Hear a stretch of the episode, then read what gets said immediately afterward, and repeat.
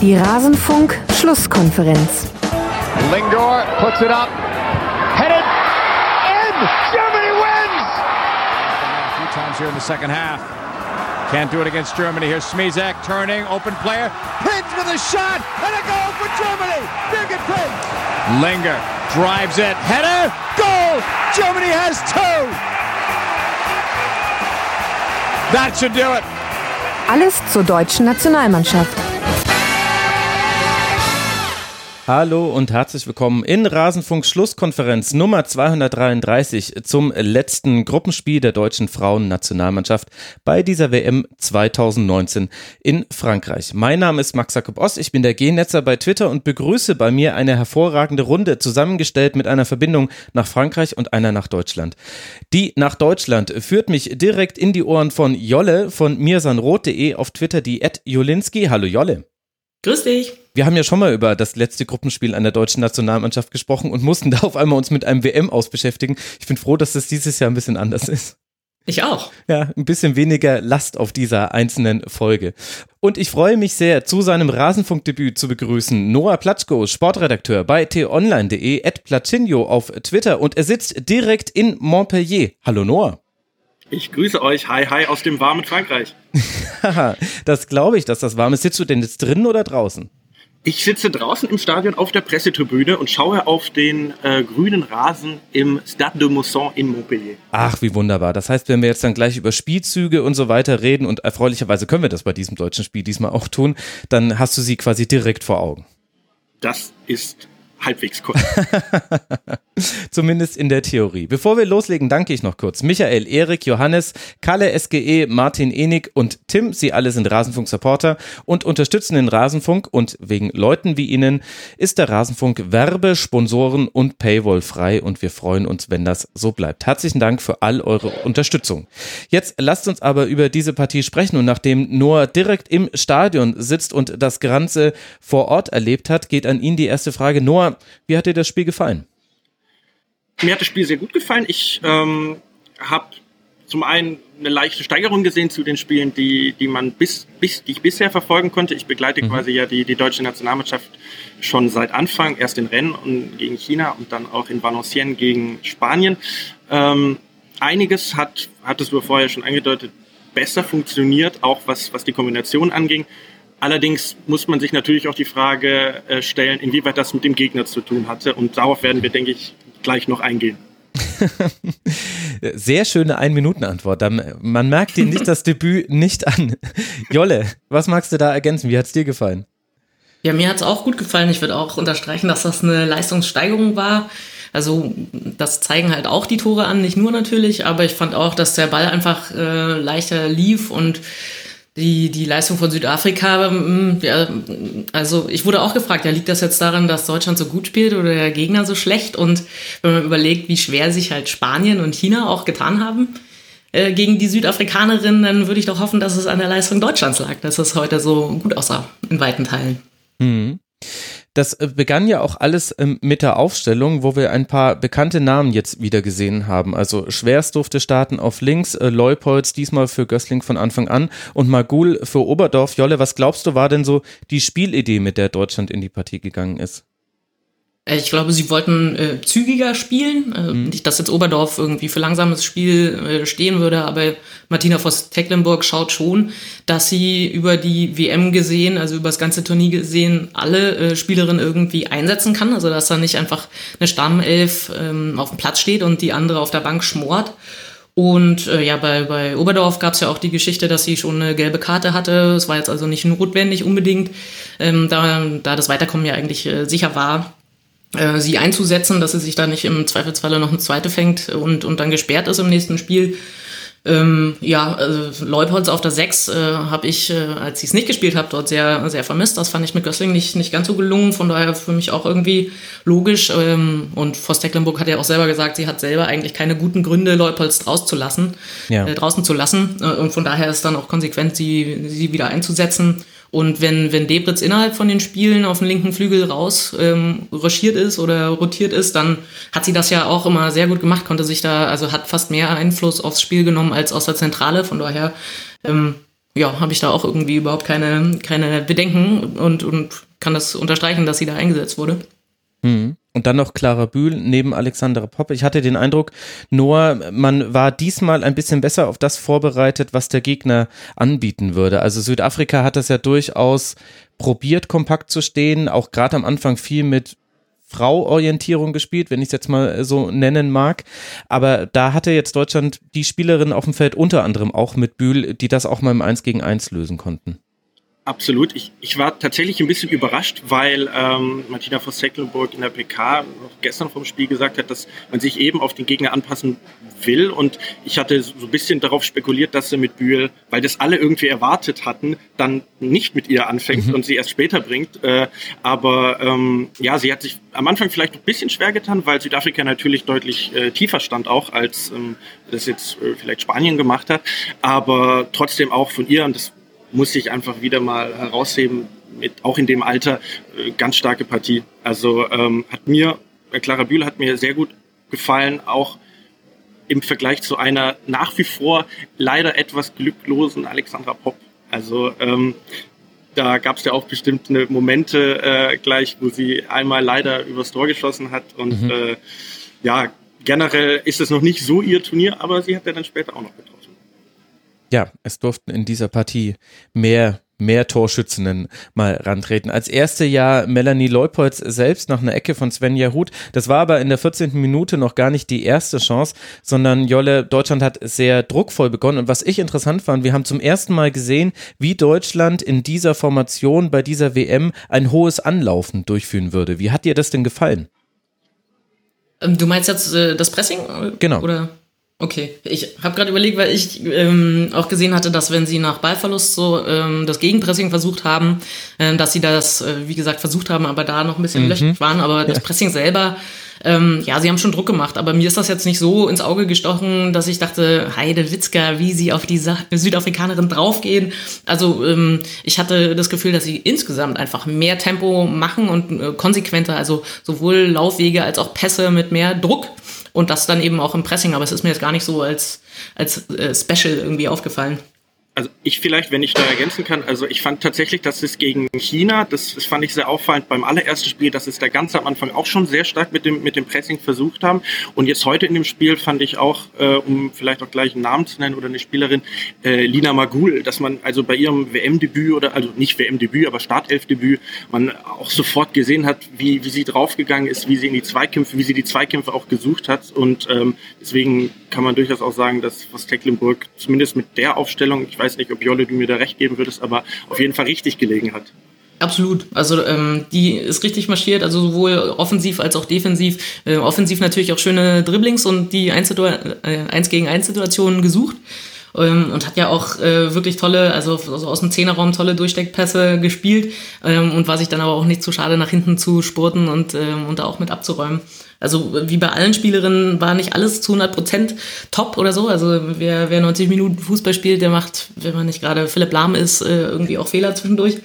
Und ähm, also da gibt es bestimmt noch viel, äh, werden wir sicherlich auch noch drüber reden, dass halt auch die Südafrikanerinnen immer wieder, also gerade in der Schlussphase, häufig, äh, als dann auch die, wie auch immer man sie ausspricht, Schlatlana oder Katlana, ich weiß es nicht, ähm, äh, eingewechselt wurde, die ja auch immer wieder durchbrechen konnte, ähm, äh, Lücken suchen und, und einfach wirklich weite Wege so marschieren konnte. Ähm, da konnte sie dann keiner stoppen. Aber Magul auf jeden Fall eine ähm, ne, ne tolle äh, Leistung, die sie gezeigt hat hatte insgesamt vier Abschlüsse, ein Tor ist ja daraus auch entstanden, hat noch äh, drei Chancen herausgespielt und hatte vor allem eine sehr, sehr gute Passquote. 82 Prozent, das war ja der große, das, der große Makel gegen Spanien, dass man kaum einen Ball zur Mitspielerin gebracht hat und das war in dieser Partie deutlich besser und das lag nicht nur am Gegner, Südafrika, anderes Kaliber als Spanien, schon klar, sondern auch an der Art und Weise, wie Deutschland das angegangen ist. Ich finde, da war mehr, mehr Passschärfe in den meisten Pässen drin, da war mehr Zielstäbigkeit drin und auch vielleicht ein,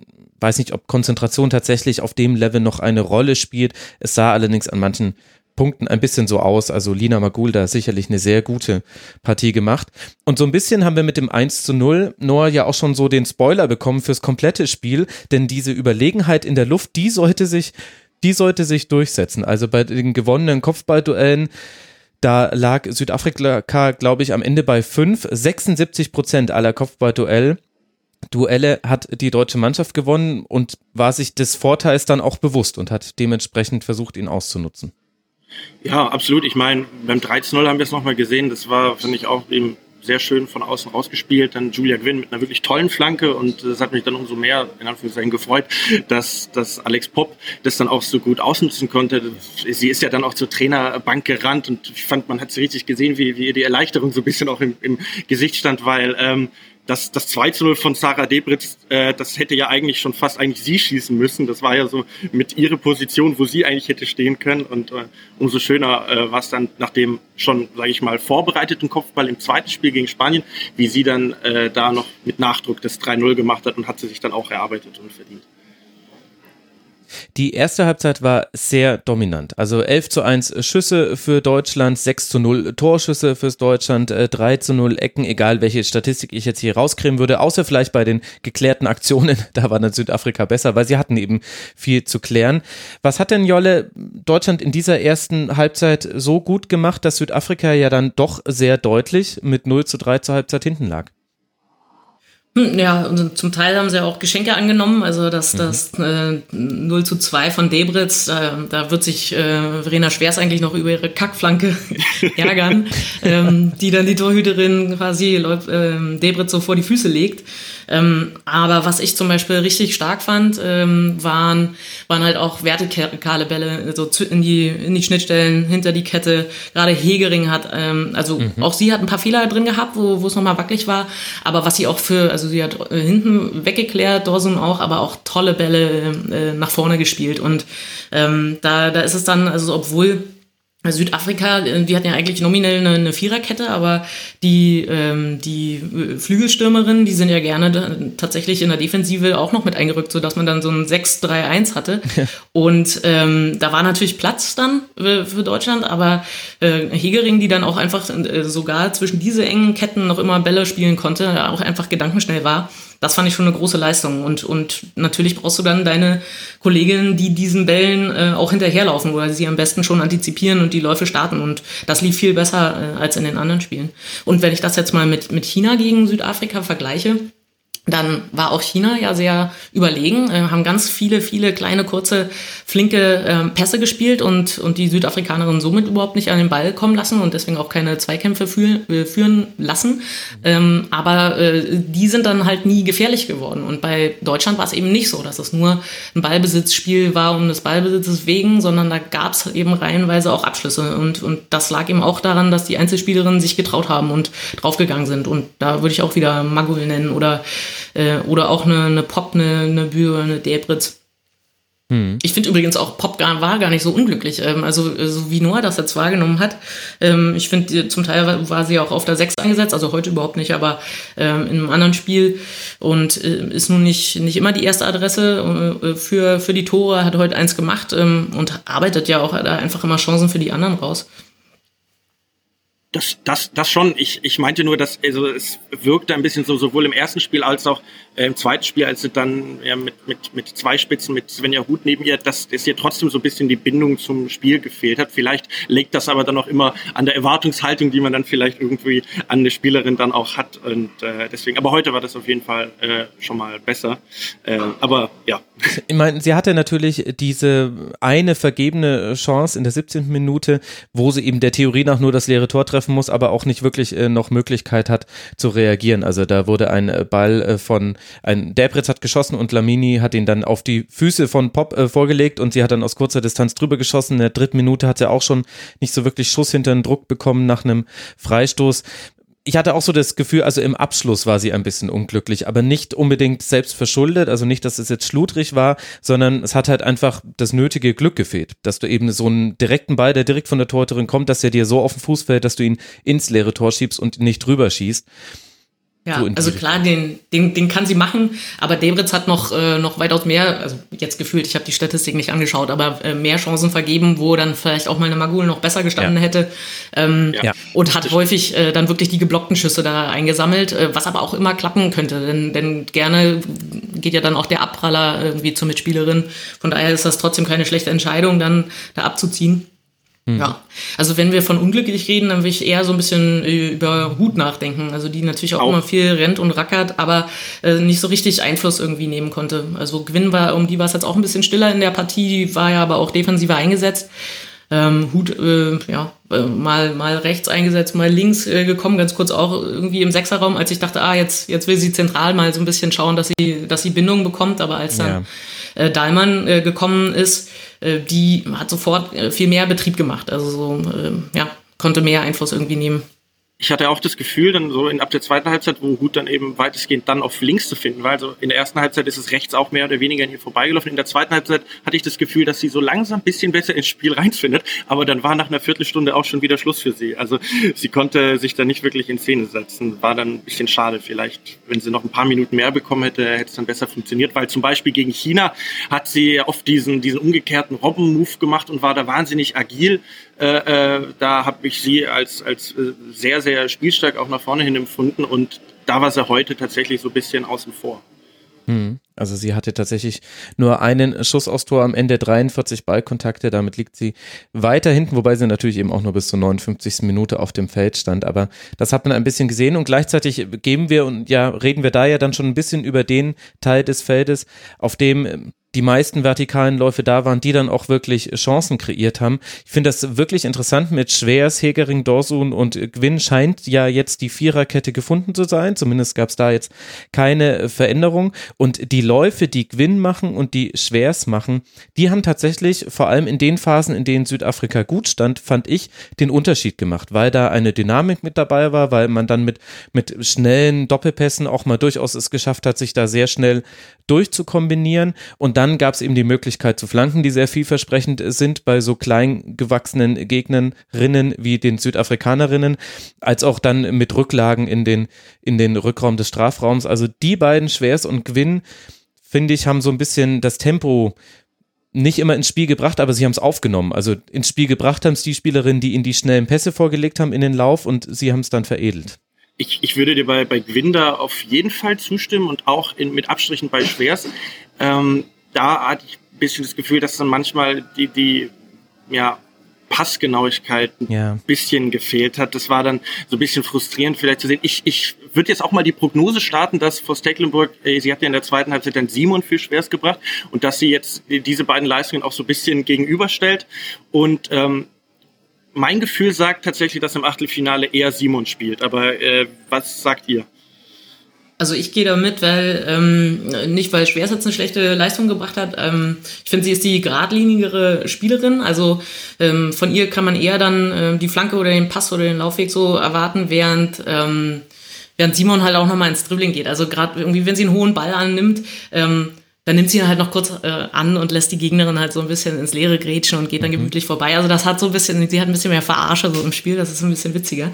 Ähm, aber sie war ja auch die nominelle ähm, erste Linksverteidigerin, bevor sie dann halt im Auftaktspiel äh, verletzt ausgewechselt werden musste und Schwers ist da kein kein äh, großartiges äh, Downgrade, also äh, wirklich äh, ein guter Ersatz oder könnte die Position eigentlich auch immer spielen, aber äh, vielleicht ähm, ist ähm, Simon schon noch mal einen Ticken weiter vorne und hatte jetzt nach der Verletzung dann die Gelegenheit, ähm, dass sie nicht sofort ein Spiel über 90 Minuten machen musste, ähm, dass Schwers ihren Rhythmus behalten konnte und, und aber Simon jetzt wieder ein bisschen äh, Rhythmus aufnehmen konnte. Mhm. Also im direkten Vergleich hat äh, Caroline Simon sowohl die deutlich bessere Quassquote, also 94 Prozent bei 31 äh, Pässen äh, und Verena Schwers hatte 30 Pässe, also an dem Punkt sehr gut vergleichbar, hat auch mehr Torchancen selbst kreiert. Das waren damit nämlich genau vier. Verena Schwers hat zwei kreiert und ähm, sie hatten selbst auch mal Abschlüsse. Caroline Simon ein, Verena Schwers dann eben kein. Ich finde allerdings auch, also klar, man kann diesen Quervergleich ziehen, beide Spielerinnen dieselbe Position. Und bei Caroline Simon, was mir bei mir gut gefallen hat, war, dass sie in den entscheidenden Situationen in der zweiten Halbzeit, wo es dann auch mal kurz etwas wilder wurde, da müssen wir jetzt auch gleich nochmal drüber reden, da hat sie dann auch mal das Spiel beruhigt und ist auf den Ball gestiegen, auch wenn es die vertikale Risikoanspieloption gab, weil sie das gemerkt hat, dass das jetzt gerade zu wild hin und her geht. Wenn das nur in eine Richtung wild ist, dann ist es ja völlig in Ordnung. Wenn es aber auch aufs eigene Tor geht, ist es ein bisschen schwierig. Da hat man, finde ich, auch ein bisschen die Erfahrung noch gemerkt. Aber ich insgesamt finde ich, dass diese beiden Halbzeiten zu unterschiedlich waren, um die jetzt wirklich eins zu eins miteinander zu vergleichen. Oder Jolle? Ähm, Nö, also hast recht. Also brauche ich gar nichts einwenden. Ähm, und ich würde ja auch damit recht geben, dass, ähm, dass Simon halt so ein bisschen die spielmachendere Außenverteidigerin ist und deswegen halt nicht nur äh, den Weg geradeaus dann kennt, ähm, also mit Tempo weiter und so, dafür ist schwer super, sondern eben auch äh, so ein bisschen äh, kurz nochmal äh, auf den Ball treten, Ruhe reinbringen. Das stimmt schon. Und wie würdet ihr das jetzt erklären, dass es in der zweiten Halbzeit dann, also ich will es nicht so tun, als wäre es ein offenes Spiel gewesen, 3 zu 0 Führung und dann ja auch sehr schnell in der 58. Minute das 4 zu 0 gemacht, aber plötzlich kam Südafrika zu Chancen und plötzlich gab es wieder diese langen Bälle hinter die Innenverteidigerinnen oder die Steckpässe zwischen beiden Innenverteidigern durch und da musste ja auch einmal Almut Schuld im 1 gegen 1 gegen Katlana tatsächlich die weiße Weste retten also mir hat, mir hat Marina Hegering gerade noch äh, in der Mixung, als ich sie gefragt habe, ob sie es eigentlich schade findet, dass äh, aus Montpellier weggehen, äh, gesagt, nö, weil äh, die Hitze das nicht so ihrs. Ähm, also nee, aber sie meinte auch schon, dass mit zweiter Halbzeit, es waren natürlich un, unfassbar hohe Temperaturen auch und ich meine, die Mannschaft hat 3-0 geführt. Ne, ähm, da oder 4-0 dann ja irgendwann schon recht, recht früh in der zweiten Halbzeit. Also da würde ich, das, das würde ich nicht allzu allzu sehr überbewerten. Sie, sie sind dann, die deutsche Mannschaft ist ja dann auch nicht mehr in dem Maße draufgegangen, wie sie es noch in der ersten Halbzeit gemacht haben. Und äh, ich denke, das ist ja dann irgendwie auch der logische Ablauf eines solchen Spiels, dass man dann vielleicht auch ein bisschen nicht schlampiger wird, aber dass man nicht mehr so mit voller Konzentration und mit, ja, mit, mit, mit ja, 100 Prozent, wie auch immer, rangeht. Und ich denke, da gehört das auch ein Stück weit dazu, dass sowas äh, passiert. Das würde ich nicht so hochhängen. Ähm, und man darf auch nicht vergessen, ähm, dass Südafrika auch nochmal gewechselt hat. Gleich zu Beginn ja. der zweiten Halbzeit kam eben äh, diese allergefährlichste Spielerin, die sie haben. Gute Frage eigentlich, warum die nicht von Anfang an mhm. äh, gespielt hat. Lana halt, die vorne dann in der Spitze äh, für, Gott, äh, lass mich lügen, äh, Fulutudilu ähm, reingekommen ja. ist und, und ähm, ja, die 22, wie hieß die, äh, Mulauzi oder so, ist auch nochmal reingekommen. Mula Uzi. Und mhm. ähm, ja, also ähm, Shatlana ist halt absolute Zielspielerin ne? für die langen Bälle und die Konter, ähm, die sich halt so ergeben, die gehen eigentlich äh, zu 100 Prozent auf sie. Und äh, man hat auch manchmal gemerkt, da war die Situation eigentlich im, im Strafraum schon vorbei. Äh, Schuld ist irgendwie zum Ball gegangen und so. Und dann ähm, hat sie aber irgendwie so einen Riecher gesehen, dass, dass jetzt irgendwie der Abwurf doch nicht, äh, dass sie sich da jetzt nochmal umdreht schnell sie da vielleicht doch noch mal in die Quere kommen könnte. Also schon so ein Schlitzohr auch. Und ähm, die will das. Also die wollte, glaube ich, unbedingt ihr Tor machen. Völlig unabhängig davon, wie der Spielstand ist, wollte die ihr Tor machen. Äh, unbedingt. Und die ist da super geradlinig und, und nimmt ja auch mal eine Verteidigerin dann aus dem Spiel. Ähm, da würde ich aber auch noch mal ein großes äh, Kompliment sowohl an Hegering als auch an Dorsum machen. Äh, einmal war es sogar Leupolz, die dann in der Innenverteidigung ausgeholfen hat. Also wirklich, ähm, da sind im Mittelfeld Fehler passiert. Äh, und dann sind sie aber zurück und haben das meistens auch noch ohne Foul äh, mit, mit mit, mit einer sauberen Grätsche oder noch abgelaufen oder mit einer, so einem Schulterwackler irgendwie die Stürmerin in die andere Richtung ge, gelockt. Das war dann schon reif, wie sie das dann äh, da äh, weggefrühstückt haben. Ja, ähm, mich würde noch eure Meinung so ein bisschen interessieren. Wir hatten vorher Marina Hegering ja auch angesprochen ähm, und ihre Partnerin Sarah Dursen. Ich hatte am Anfang so ein bisschen das Gefühl, äh, nachdem sie ja sich im, zweiten Spiel, fand ich, deutlich gesteigert hat, also deutlich besser gespielt hat als auch im ersten Spiel, ähm, dass sie trotzdem ein bisschen nervös war, auch ein paar Bälle in, in, ins Nichts oder dass sie sich auch öfters, durchaus öfters hätte trauen können. Da war, ich erinnere, erinnere mich an eine Situation, wo sie, wo sie so viel Raum vor sich hatte äh, äh, und einfach nach vorne hätte brechen können, aber es nicht gemacht hat. Habt ihr sie, habt ihr sie auch ein bisschen kritisch gesehen, ein bisschen mutlos oder äh, fandet ihr sie ähm, ähnlich wie Hegering auch eigentlich äh, weitestgehend solide? Also mir ist ja, gerade Dawson in der ersten Halbzeit sehr aufgefallen. Und zwar, weil sie da nämlich genau diejenige war, die vorgestoßen ist. Das war aber auch in der Phase, in der Südafrika immer nur in der eigenen, Halbzeit, äh, eigenen Hälfte stand und nicht hoch angelaufen ist. Und da ist mir Dawson aufgefallen. Also beide haben, äh, haben da viel fürs Angriffsspiel tatsächlich getan. Hegerin immer wieder mit ihren tollen Risikopässen äh, zwischen die Ketten, hat ja Jolle vorhin auch schon angesprochen. Ich finde, da war das 13-0, das war wunderbar herausgespielt. Mhm. Da stand Delbrit so im rechten Halbraum frei, kriegte den Ball von Dorsun in dem Fall, steckt auf Gwyn, Flanke, langer Pfosten, Pop. Das war ein, das war vielleicht das am schönsten herausgespielte Tor der Deutschen bei dieser WM bisher. Und da hat Dorsun oft diese Wege gemacht. Also da gab es Situationen, in denen sie an Leupolz vorbeigelaufen ist, mit dem Ball am Fuß, Leupolz sich kurz umdrehte. Na gut, dann bleib ich jetzt mal kurz auf deiner Position. Viel Spaß da vorne. Und da fand ich, hat sie das eigentlich auch ganz gut gemacht. In der zweiten Halbzeit, und da bin ich eben noch nicht sicher, wie hoch ich das jetzt hängen möchte. Also du hast es jetzt ja schon eingeordnet, Noah, mit der Hitze vor Ort. Aber da hatte ich das Gefühl, in manchen Situationen wieder zu erkennen, dass die Spielerinnen wieder nachgedacht haben und zwar so in der zweifelnden Art und Weise. Also, äh, dass dann diese etwas fehlende Präzision jetzt immer noch auf einem sehr guten Niveau, aber im, im Vergleich zur ersten Halbzeit auch dazu geführt hat, dass es immer wieder Aktionen gab, in denen man dann, in denen sie eben nicht wussten, so wie du es beschrieben hast, gehe ich jetzt den Weg noch nach vorne. In der ersten Halbzeit ist sie ihn immer gegangen. In der zweiten Halbzeit viel zurückhaltender. Und ich weiß nicht, das kann natürlich auch eine taktische Ansage gewesen sein, denn Südafrika hat anders agiert in der zweiten Halbzeit. Und wenn du eben weißt, dass mit Katlana die schnellste Spielerin des Gegners plötzlich auf dem Feld steht, dann solltest du vielleicht auch diesen Weg nicht mehr machen. Dann gibt es ja auch durchaus Sinn, dann einfach zu sagen, wir bleiben jetzt eher hinten. Aber ich hatte das Gefühl, bei einigen Spielerinnen auf dem Feld, da war keine Selbstverständlichkeit mehr da. Und die hat mir in der ersten Halbzeit sehr gut gefallen, weil die habe ich nicht erwartet, ehrlich gesagt. Mhm. Also ich finde auch äh, diese äh, Gradlinigkeit in der ersten Halbzeit war toll und das haben sie, äh, ich glaube nicht, dass das jetzt ein taktischer, eine taktische Anweisung war, das dann in der zweiten Halbzeit äh, nachzulassen. Ich glaube, die Co-Trainerin hat in der Halbzeit auch gesagt, dass sie eben nicht nachlassen wollen mhm. und weiter Druck machen möchten. Ähm, und dann ist es eine, Frage von, von Können. Ne? Also es ist ein junges Team, die sind nicht äh, zu 100 Prozent über 90 Minuten komplett fehlerfrei und konsequent. Ähm, da gibt's eben auch mal Brüche im Spiel und ähm, das war dann, glaube ich, so eine. Da, da sind ihnen dann ein paar Sachen einfach passiert, wo, wo man halt auch nochmal mit dem Schreck davongekommen ist. Und das äh, arbeitet ja dann vielleicht auch nochmal nach, gerade wenn man müde wird, dann äh, gelingt es halt noch weniger äh, Dinge, die man eigentlich vielleicht äh, gut kann so auf den Platz zu bringen, äh, wie wenn man halt äh, noch, noch total frisch ist, sowohl in den Beinen als auch im Kopf.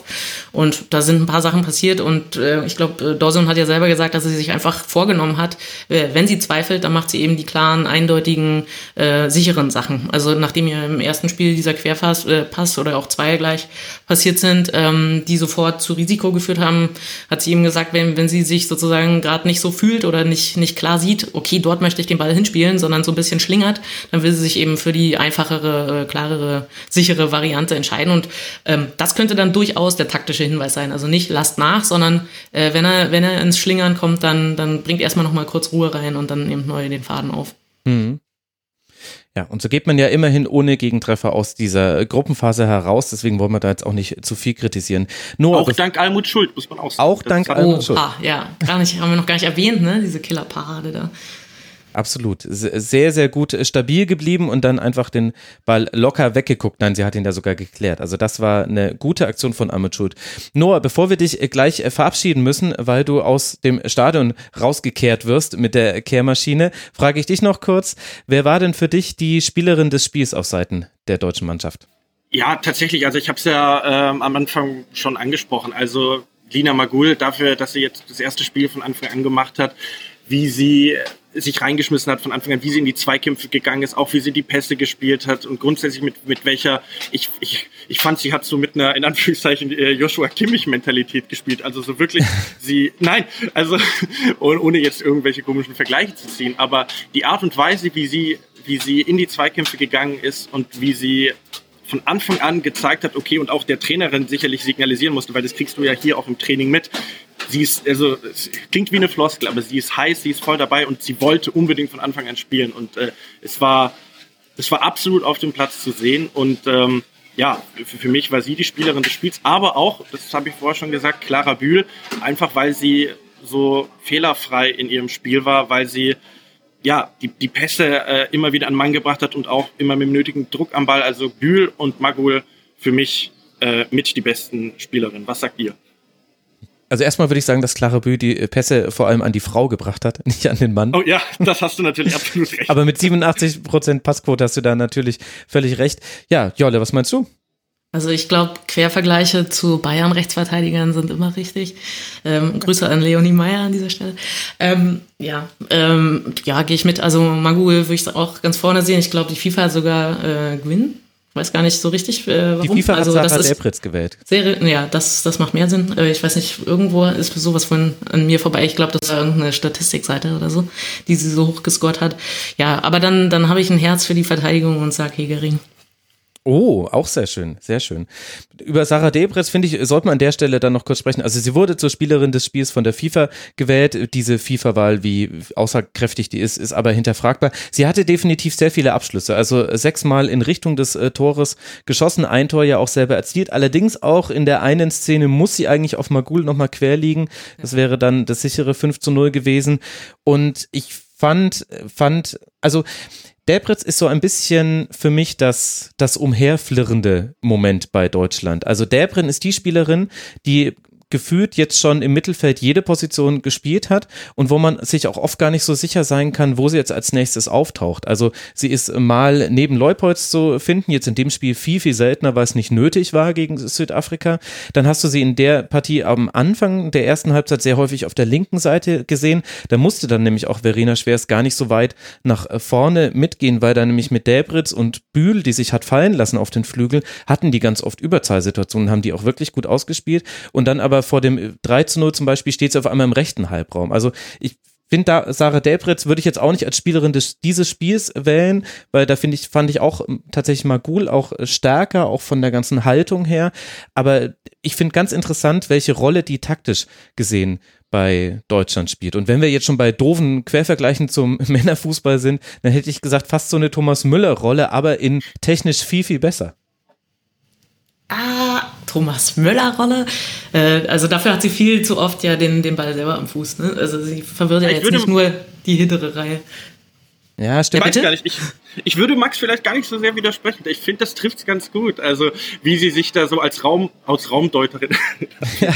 nein, wie, die, wie sie sich da durchgeschlingelt hat, das, das, das war schon äh, bemerkenswert. Wobei ich sie tatsächlich, da ähm, reden wir auch viel mit Kollegen und Kolleginnen immer drüber, ich sehe sie eigentlich sehr, sehr gerne im Zentrum. Alle sagen immer, sie soll auf Außen spielen, aber ich finde, dass sie das im Zentrum eigentlich so als bisschen als Gestalterin äh, auch immer bislang sehr solide gemacht hat wie seht ihr das? Ja, also ähm, ich kenne sie auch von Bayern viel auf der Position und bin überrascht, dass, dass ihr Einfluss ja dann nach dem Wechsel auf, auf links außen eigentlich so viel größer geworden ist. Denn ich habe sie davor, jetzt vor dem, vor dem Turnier auch dort eigentlich besser inzwischen gesehen, dass sie da früher zwar über außen viel kam und jetzt aber halt eben auch schön äh, mit so kleinen Pässen dann ähm, letzten Bällen hinter die Kette und so ähm, eigentlich als Spielgestalterin so aktiv ist. Ist ja auch deswegen vielleicht, äh, wenn man äh, unbedingt einen Vergleich finden möchte, so der die beste Mar Marujan ähm, äh, der beste Ersatz mhm. für diese Art Spielerin. Ähm, und absolute Ausnahmequalitäten. Aber wenn wir jetzt so davon reden, wo sie so überall auftaucht, ähm, dann vergessen wir ja vielleicht auch, dass, dass dann eine Pop und eine Hut diese ähm, äh, Rotation ja immer mitmachen. Ne? Also ja, eine Pop hat eben auch auf rechts und auf links und vorne mhm. drin gespielt und äh, Bühl hat sich fallen lassen und, und eine Magul ist vorgestoßen. Ähm, da, da sind die anderen dann eigentlich genauso flexibel und sie nimmt das Spiel schon, also sie hat eine Reife, die jetzt eine, eine Bühl noch nicht hat. Sie nimmt das Spiel dann schon auch äh, ein bisschen mehr noch in die eigenen, Hand, äh, in die eigenen Hände. Ja, finde ich jetzt, ähm, äh, also ich will ihre Leistung überhaupt nicht schmälern. Also das ist gewohnt äh, hohes Niveau, was man hier sieht. Okay, sehr gut. Jolli, wir zwei reden jetzt gleich noch äh, über die Aussichten Deutschlands bei diesem Turnier, aber vorher verabschieden wir uns bei Noah. Der wird jetzt nämlich endgültig aus dem Innenraum äh, rausgeschmissen. Äh, schön, dass du mit dabei warst. Noah, Grüße nach Montpellier, Ed Platinho auf Twitter und äh, Sportredakteur ist er bei t-online.de. Danke dir, Noah, dass du mit dabei warst. Ich danke euch, alles Gute und wir sehen, hören uns in Grenoble. Wer weiß. ja, wer weiß. Dir eine gute Zeit in Frankreich. Mach's gut. Ciao. Mach's gut. Ciao. Ciao. Ja, Jolle, und ich habe es äh, kurz angesprochen, ich würde mit dir äh, ganz gerne noch, ohne dass wir jetzt äh, wissen, wie es jetzt konkret weitergeht für Deutschland, respektive welche Gegnerinnen da warten. Wie hat dir denn die Nationalmannschaft so generell bisher gefallen bei dieser WM? Darf ich, ich weiß, du hast es wunderschön übergeleitet, darf ich noch einmal kurz dazwischen grätschen und nochmal sagen, dass, alles. also zum Beispiel, äh, dass ein Hut nicht so wahnsinnig gut ins Spiel gekommen äh, ist, das hat eben auch mit der Linksverteidigerin von Südafrika, ähm, äh, Villagasi, ähm, zu tun, mhm. die, die da äh, echt Meter macht und sie dann nicht so richtig zur Entfaltung kommen lässt und was, ähm, Benwick, die Kapitänin, die ja. Verteidigerin, hat ja auch irgendwie alle ihre Tackles gewonnen, hat halt auch einmal scheiße ausgesehen gegen, gegen Lea Schüller, ähm, aber ähm, hat ja auch äh, einen schönen ähm, Distanzschutz noch aufs Netz da gesetzt und so. Also ähm, auch Südafrika war irgendwie ganz cool. Das wollte ich jetzt nicht so ganz unter Ja, Tisch fallen lassen. Nee, da, da hast du völlig recht. Das wäre jetzt sonst die, die offene, offene Flanke dieser Sendung gewesen. Ich gerade äh, grad an Van Wyck kann man aber auch beispielhaft, finde ich, eigentlich für alle Südafrikanerinnen die Haltung zu diesem Spiel ablesen. Also da ähm, kenne ich genug Mannschaften, die bei 0 zu 3 Halbzeitstand im letzten Gruppenspiel bei eben äh, diesen Temperaturen gesagt hätten, ja komm, wir versuchen das jetzt irgendwie noch rumzubringen. Aber die hatten wirklich eine positive Haltung zu dem Spiel, hätten sich den Treffer, finde ich, eigentlich auch verdient gehabt, hatten eben das Pech, dass da Almut Schuld stand, die eben nicht irgendeine Torhüterin ist im Weltfußball. Aber Van Wyck war für mich so stellvertretend für große Teile der Mannschaft einfach eine, die das Spiel auch in der zweiten Halbzeit einfach mit, mit viel Einsatz angegangen ist, auch mit Energie nach vorne und die haben wirklich schon viel investiert, die Ja, Südafrikaner. absolut. Ähm, also Riesenleistung dafür, dass ihre erste WM war. Mhm. Ähm, man konnte ihnen richtig gut auch zuschauen. Beim, also es war jetzt nicht einfach nur irgendwie Getrete und Gehacke oder sowas äh, oder nur hinten drin. Ähm, die konnten auch was und ja, war ein super Turnier von ihnen. Genau. Okay, ja, die Deutschen, das Turnier. Wie sehen wir das? Wie siehst du es? Ja, naja, ich meine, dass äh, dieses Spiel jetzt ein viel besseres war als gegen China und als gegen Spanien, das steht ja außer Frage. Ist aber halt auch die Frage, wie sehr kann man das mit den anderen beiden äh, Spielen vergleichen, weil das eben halt einfach auch von, vom Gegner und von der Tabellenkonstellation her eine ganz andere war. Also das war das erste Spiel, wo man mit Beginn des Anpfiffes hatte man äh, ja den äh, Gruppensieg schon sicher, solange man nicht verlieren würde gegen Südafrika. Und ich finde, man hat Deutschland auch eine gewisse Leichtigkeit angemerkt, die in den ersten beiden Spielen gefehlt hat. Da hast du richtig gemerkt, die Schwere. Jeder war sich quasi bewusst, was es jetzt bedeutet, gegen China den Auftakt zu haben und dann gegen Spanien ran zu müssen. Und das Spiel war wesentlich leichter. Ich bin mir aber noch nicht sicher, wie sehr man das übertragen kann. Also jetzt und auch unabhängig vom Gegner im Achtelfinale. Sehr wahrscheinlich wird es auch eine Mannschaft, die auf dem Papier zu schlagen ist und die vielleicht auch sogar mit einer ähnlichen Spielanlage wie Südafrika oder wie vielleicht China im ersten Spiel in die Partie gehen wird. Also sprich mit einem tiefen Stehen, mit einem körperlichen Spiel und dann muss eben Deutschland versuchen, sich da durchzukombinieren, ohne sich in der Abwehr zu entblößen. Aber ich bin mir noch nicht sicher, ob man jetzt aus diesem einen guten Auftritt ableiten kann, dass Deutschland jetzt, weiß nicht, Flossgewehre im Turnier angekommen ist oder sich gefunden hat, sondern ich finde, ein paar Dinge haben besser funktioniert, aber man kann dieser Mannschaft fast dabei zusehen, wie sich Automatismen bilden und wie Dinge sich langsam einspielen. Und ich bin mir nicht so ganz sicher, ob das nicht vielleicht zu spät ist, dass man das jetzt erst im dritten Gruppenspiel dann da eine deutliche Weiterentwicklung sieht und wie weit das dann trägt. Also es ist für diese WM vielleicht zu spät, aber das ist ja dann noch lange nicht das Ende dieses Teams. So, Ja, also das ich meine, stimmt. die Trainerin ist irgendwie erst seit, seit Februar da. Ich weiß nicht, ob sie zwei oder drei äh, Testspiele vorher hatten, also auf jeden Fall nicht viele. Die hatten auch nicht viele Lehrgänge zusammen. Das heißt, diese Mannschaft ist schon mal sozusagen äh, inklusive des Trainerstabs ähm, total frisch erst beisammen. Und dann sind eben auch noch ein Haufen äh, saujunger Spielerinnen dabei. Das heißt, äh, da ist jetzt auch nicht eine Trainerin gekommen und hat dann auf den absoluten Kern einer bestehenden Mannschaft irgendwie zurückgegriffen. Ähm, da etabliert sich alles erst neu. Und ähm, schön finde ich zu sehen, dass es da eine Entwicklung gibt, dass die zusammenfinden. Und natürlich ist dann da auch das Glück dabei, dass sie nicht sofort bestraft werden. Also dass, dass man zwar Schreckmomente hat, wo man aus Fehlern, ähm, dass die einem aufgezeigt werden und dass man da genug Videomaterial hat, um zu zeigen, hey, äh, hier gibt's übrigens noch eine jede Menge zu verbessern. Aber trotzdem sieht man ja schon die Entwicklung. Und das ist natürlich alles auch nicht geradlinig. Also gerade wenn wir sagen, Hut hatte heute eher wieder einen schwierigen Tag, das wird's immer geben. Und ähm, das kann gut sein, dass, ähm, also ich meine, für die USA oder Frankreich reicht das jetzt in dem Stadium vermutlich noch nicht, aber das könnte ja vielleicht, vielleicht reicht's schon im übernächsten Spiel. Also ähm, ich, ich bin da irgendwie hoffnungsfroh, habe aber irgendwie würde jetzt dieser Mannschaft noch äh, oder diesem Team überhaupt keine keinen Erwartungsdruck aufbürden. Den machen sie sich sowieso selbst. Also ähm, nie hat jemand so richtig auf dem Zettel, äh, wenn man davon redet, dass ja die Frauenmannschaft äh, ähm, Deutschland, dann, dann denkt man immer, naja, oh, die müssen ja immer vorne mit dabei sein.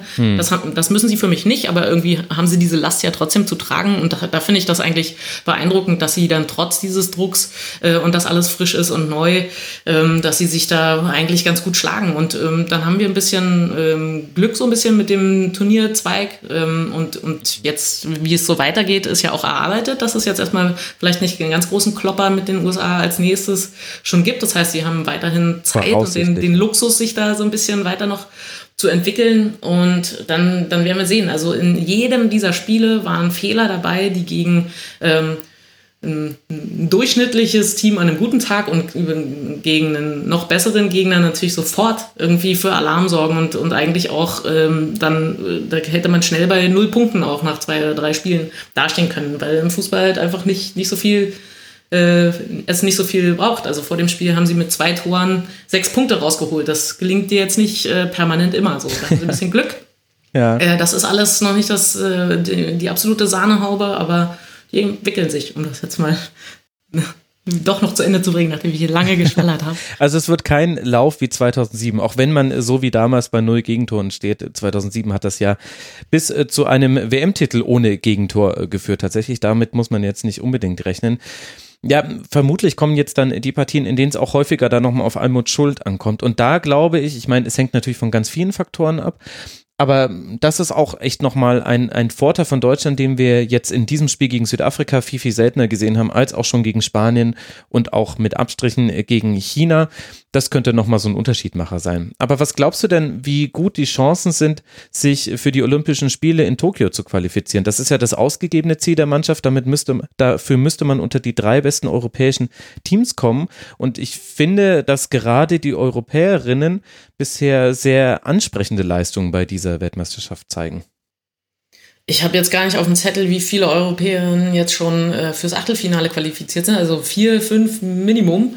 Das mhm. heißt, ähm, das kommt dann jetzt echt irgendwie so dann auf die nächsten Partien an. Äh, keine Ahnung. Also es sind einfach, die Konkurrenz ist total groß und ich habe es äh, tatsächlich im Gegensatz zu einem Schuld nicht genau vor Augen, unter welcher Konstellation dann was wie eintreten könnte. Ähm, ja, also, weißt du, wenn man schlecht priorisieren kann und man völlig indifferent äh, der kommenden Partie gegenüber ist und einfach alles guckt, dann, äh, dann kennt man sich halt nicht aus.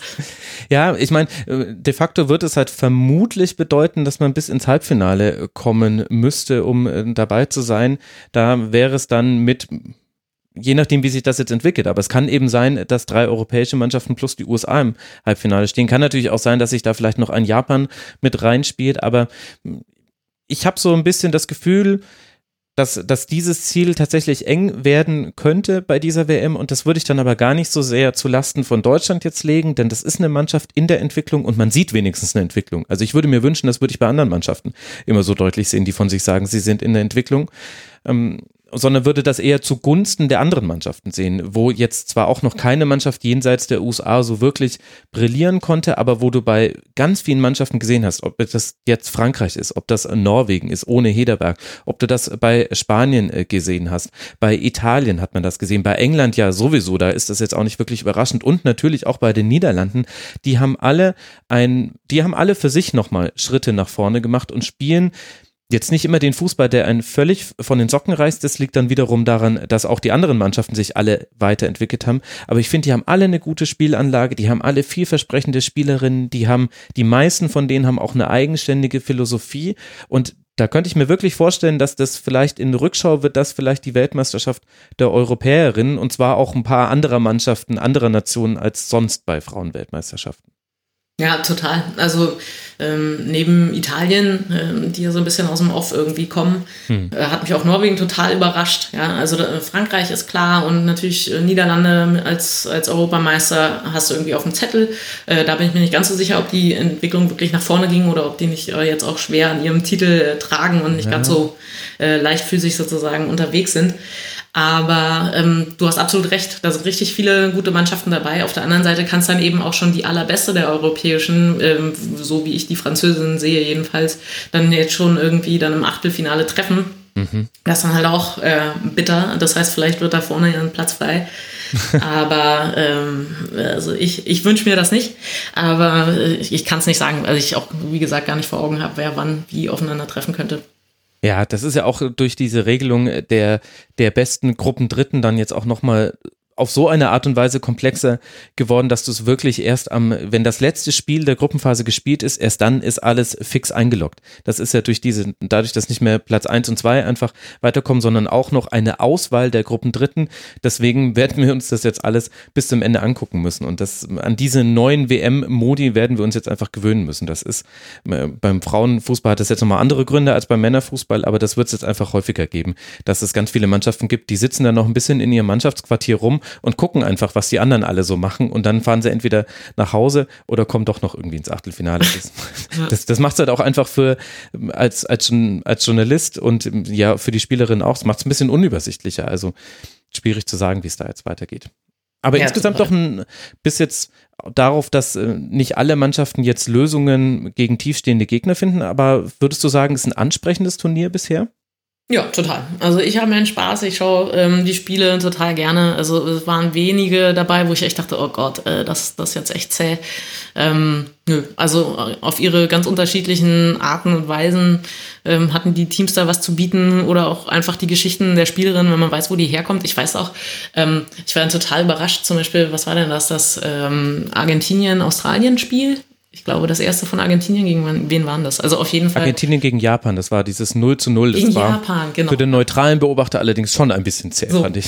Ja, und ich habe das erst hinterher auf Twitter wahrgenommen, ja, dass das irgendwie, dass Menschen ein Problem damit hatten und jetzt gar nicht, weil ich mir dachte, naja, dafür, dass sie irgendwie der Außenseiter sind, machen sie es nicht schlecht, sondern also irgendwie, ich dachte die ganze Zeit, Mensch, die hatten nichts, ja, also die, die kriegen keine Kids gestellt, die, ja. ähm, die kriegen keine Tickets, die kriegen gar nichts, haben es irgendwie geschafft, nicht trotz, äh, also nicht durch die Unterstützung, sondern trotz ihres Verbands da mhm. äh, sich zu qualifizieren äh, laufen dann da auf und, und spielen gegen Japan, die halt äh, kürzlich das Turnier mal gewonnen haben und am nächsten Mal wieder im Finale standen und, und schaffen das äh, nicht nur irgendwie hinten raus zu bolzen, sondern ähm, halt auch, auch irgendwie schön Fußball zum Teil zu zeigen. Also klar, äh, die, die Neunerin und die Zehn vor allem, ähm, aber äh, fand das, also ich habe total mitgefiebert, obwohl ich Japan mag. Also es war also kein so, ja, hoffentlich äh, bestehen die gegen die, aber ich fand das einfach so ausgezeichnet, wie die sich da geschlagen haben, dass ich mich total gefreut habe und stelle dann hinterher fest, dass die Welt eine ganz andere Sicht auf diese Partie hat. Und so geht mir das halt eigentlich mit fast allen Partien.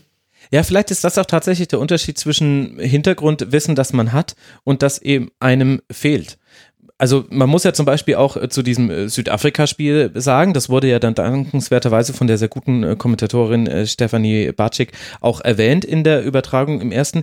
Es gibt da noch keine Profiliga. Und das muss man sich erstmal vorstellen. Wie macht man eigentlich die Auswahl für eine Nationalmannschaft, wenn es keinen organisierten Profiligenbetrieb gibt? In welchen Umständen trainieren und spielen die Spielerinnen da? Und dann gegen äh, Deutschland eine solche Partie hinzulegen, die eben auch eine Haltung hatte, also wo du auch nicht auseinanderfällst, so wie man es eben früher manchmal im Frauenfußball bei solchen Duellen hatte. Das, das hat eben seinen eigenen Wert, aber dafür muss man eben auch viel wissen. Und vielleicht ist das noch so ein bisschen das, was fehlt. Du kannst nicht jedes Spiel auf als, äh, als Fußballkonnoisseur kannst du das jetzt nicht alles äh, genießen. Als Taktikkonnoisseur, gut, da kann man ja theoretisch eigentlich immer irgendwas rausziehen und dann fehlt aber einfach das Hintergrundwissen und deswegen fehlt auch so ein bisschen dann das, was man als Wertschätzung da noch drauf addieren kann, was man nicht auf dem Platz sieht. Nämlich einfach das Ganze drumherum, das eben im Frauenfußball immer noch so viel anders ist als im Männerfußball, dass es eigentlich ein Wunder ist, dass eine Frauen-WM gar nicht so schwierig mit einer Männer-WM zu vergleichen ist, zumindest diese jetzt. Ja, also Absolut. Ich bin eigentlich so in meinem normalen Gehege und äh, so in meinem Privatleben der absolute miese Peter, ja. Und, ähm, und sehe miese Dinge gerne mal etwas, äh, miese Petra, genau. Sehe Dinge gerne mal etwas negativer als der Rest um mich rum.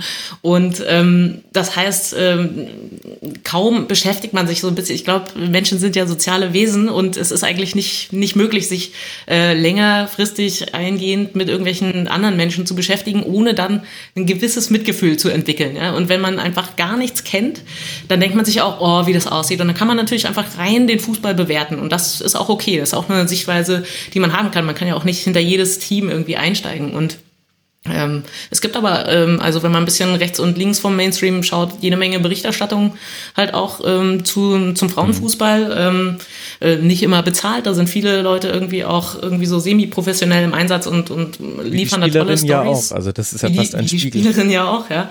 Und äh, kaum macht man sich so ein bisschen mit diesen Geschichten vertraut, dann, dann ist das, ähm, dann, dann, also mir geht's jedenfalls so, dass ich dann nicht mehr hart einfach nur sagen kann, ja, also Gott, was ist denn das für ein Pass und wie langsam oder so, wenn ich mir denke, ja, äh, die, die kann nicht nur nicht sich komplett auf Fußball konzentrieren, die äh, geht eigentlich auch äh, finanziell permanent ins Risiko und muss erstmal irgendwie noch ein Crowdfunding-Projekt starten, damit das Team überhaupt ähm, zu einem zu einem Testturnier irgendwie reisen kann oder so. Und da hast du einfach noch ein paar andere Sorgen auf dem Zettel. Von daher ist da mein Respekt einfach endlos.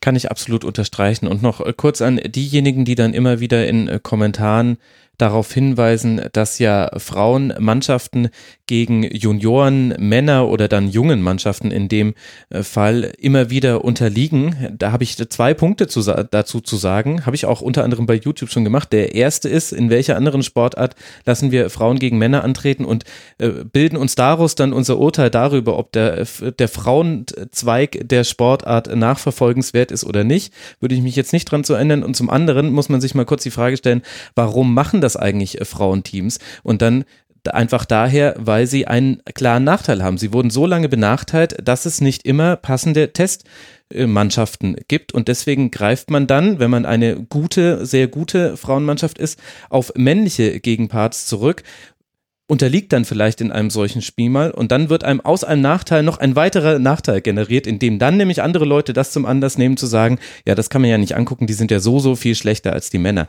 Also das, ich finde, das ist ein sehr widersinniges äh, Verhalten, das da manchmal zu beobachten ist bei Fußballfans. Aber wird leider von denen jetzt keiner gehört haben, wenn ich das in Minute 50 dieser Sendung erzähle, fällt mir gerade auf. Yeah, preaching to the choir. Ich bin dabei, ich höre zu. Okay.